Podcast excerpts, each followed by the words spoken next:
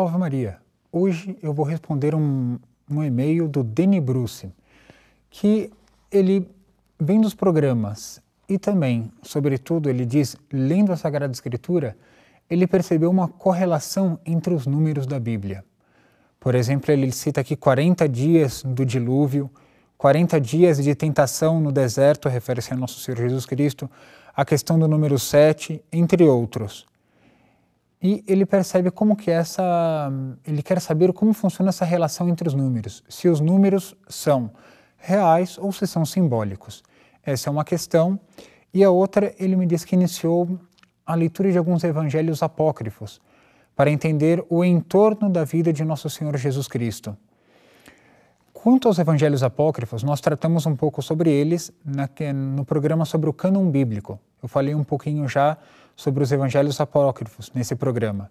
Mas é, eu não aconselho a ler esses evangelhos antes de ter uma formação da própria Sagrada Escritura, ou seja, conhecer bem a Sagrada Escritura e outros comentários de santos a respeito da vida de nosso Senhor Jesus Cristo. Por quê?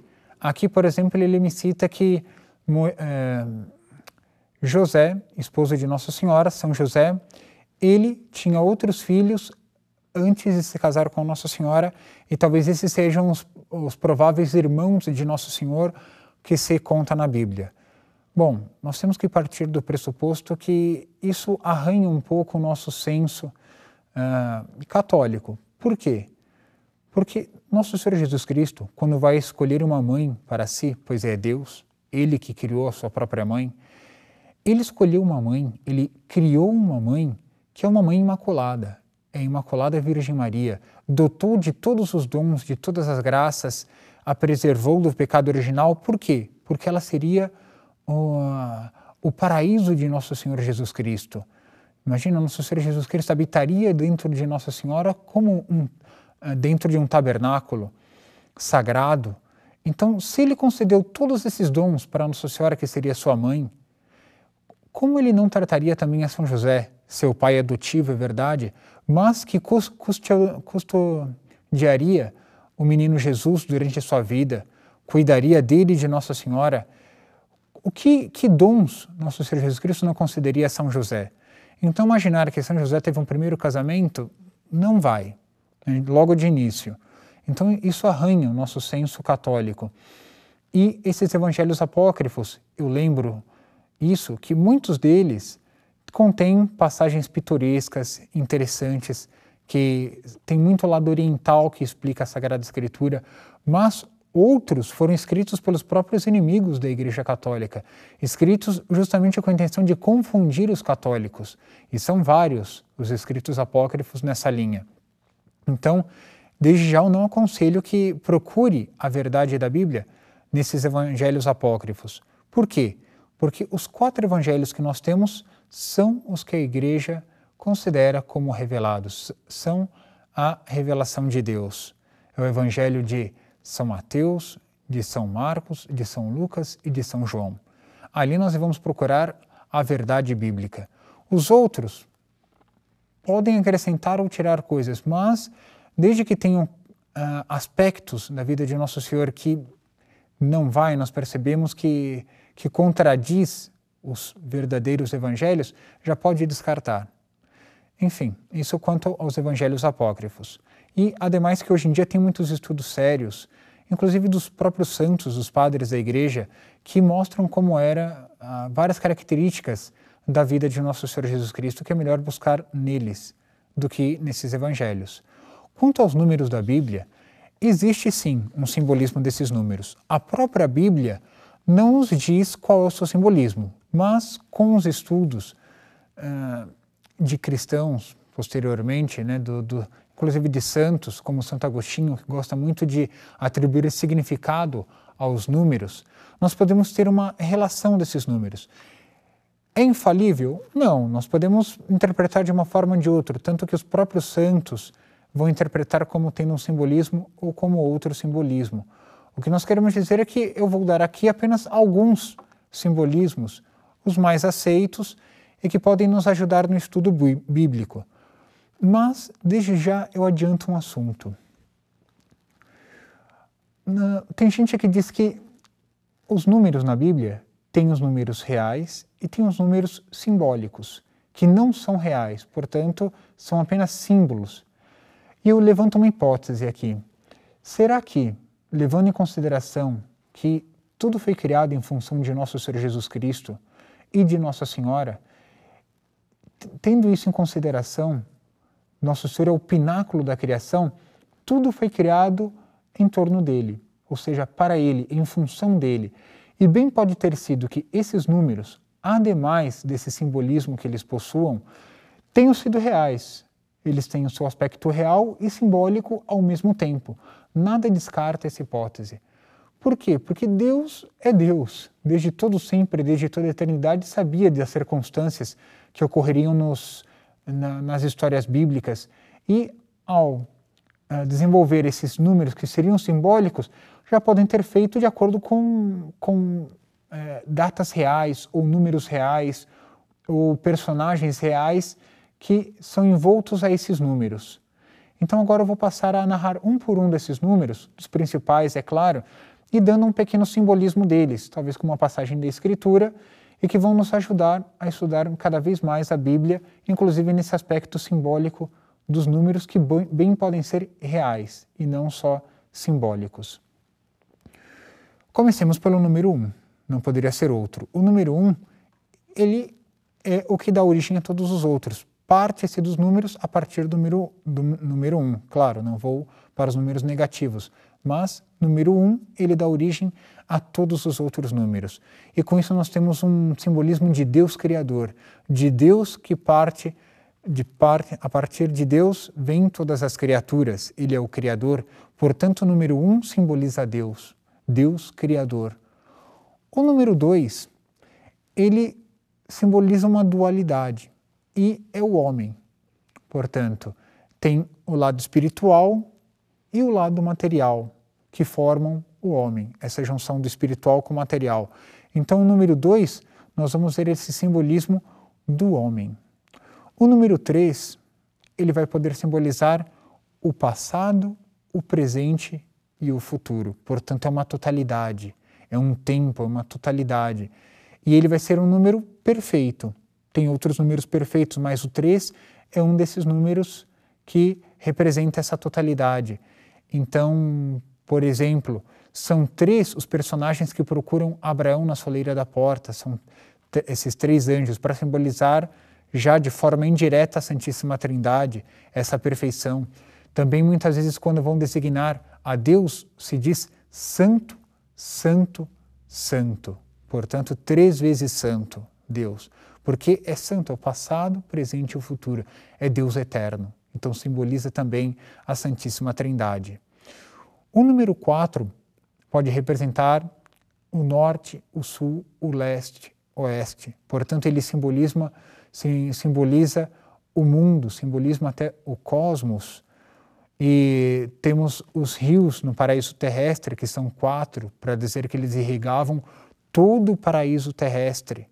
Então, para dizer que envolve é, é, a todo o paraíso ou a todo mundo. Então, abrange a todo mundo. São quatro os evangelhos, porque vão para todo mundo. Eles abrangem toda a história de nosso Senhor Jesus Cristo e vão para todo mundo. Os cinco, nós podemos dizer que são uh, os dedos de uma mão. Então, eles representam alguns, é o que nós podemos contar. Então, representa alguns, o símbolo daquilo que nós podemos contar com os dedos de uma mão. O 6, ele é um número imperfeito, porque nós vamos ver que o 7 é um número perfeito.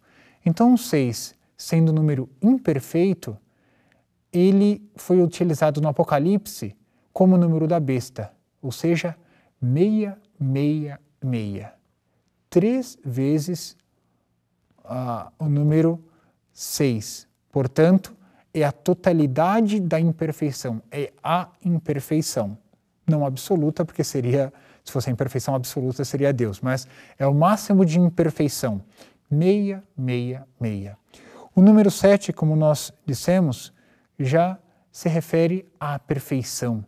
E assim nosso Senhor vai dizer para São Pedro: não deveis perdoar sete vezes, mas 70 vezes sete é a perfeição das perfeições. Então, número 7. Temos o número 10, novamente recorrendo aos dedos da mão, agora temos as duas mãos. Portanto, seria um número fácil de decorar. Então, seria, ajudaria até inclusive na memória, é o que nós podemos contar com os dedos de uma mão, com os dedos das duas mãos. São os dez mandamentos, são as dez pragas do Egito. Temos também o número 12.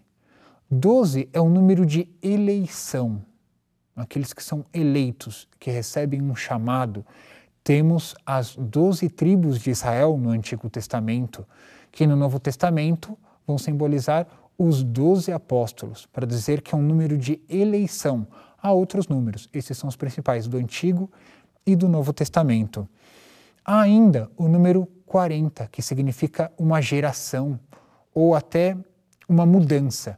Nosso Senhor ele foi tentado durante 40 dias no deserto. É a passagem da vida íntima dele para a vida pública.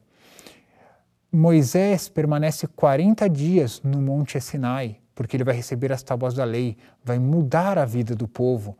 O povo permanece 40 anos no deserto, por quê? Porque vai mudar a geração. Então, aquela geração já não é mais a mesma, vai mudar a geração. Outro simbolismo é o número 70, que significa todas as nações do mundo. Nosso Senhor envia 70 discípulos a pregar, a evangelizar, ou seja, envia-os para o mundo inteiro. É um simbolismo que se tem. Portanto, quando Nosso Senhor ainda diz para São Pedro perdoar 70 vezes 7, é perdoar, ou seja, Ele mesmo, com a redenção, vai perdoar o mundo inteiro de forma perfeita.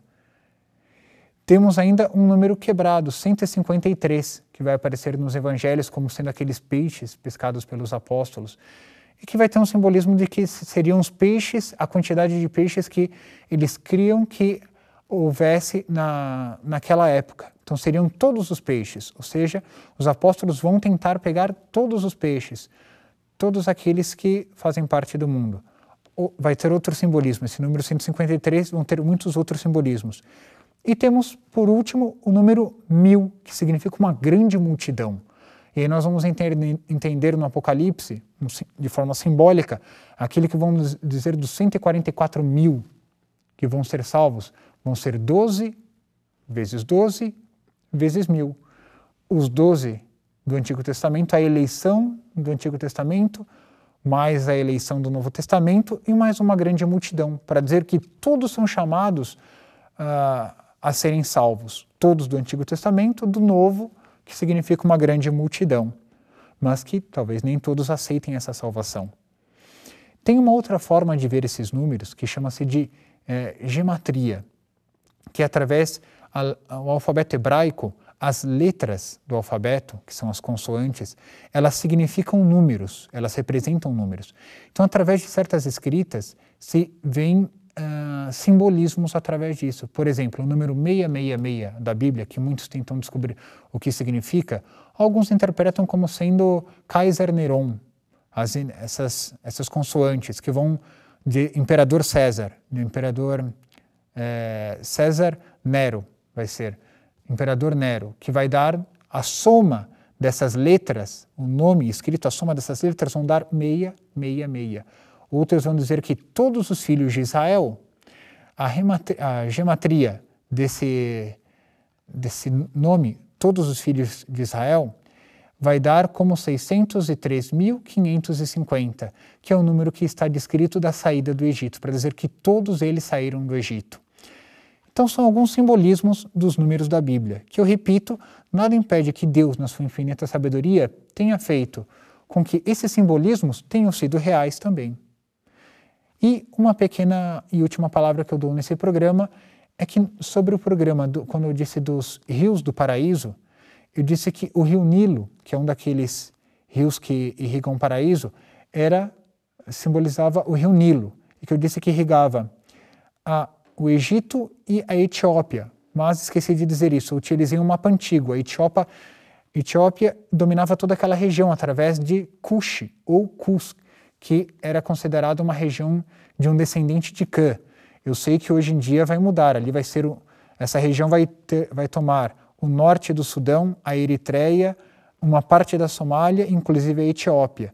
Hoje em dia eu sei que se dividem em tudo isso e que o rio Nilo ele é, conflui através de três rios, entre eles o Nilo Branco e o Nilo Azul, nascendo na, na linha do Equador, apenas para precisar, para não dar margens a erros. Refere-se a essa região de Cush, que era um dos descendentes de Cã. Dito isso, fica aqui alguns elementos do simbolismo dos números na Bíblia. Comuniquem-se conosco através do e-mail bibliasagrada@tvarautos.org.br. Comentem no Facebook, no Twitter e juntos vamos vendo todo o simbolismo da palavra de Deus e tirar sempre princípios espirituais para nós. Salva Maria.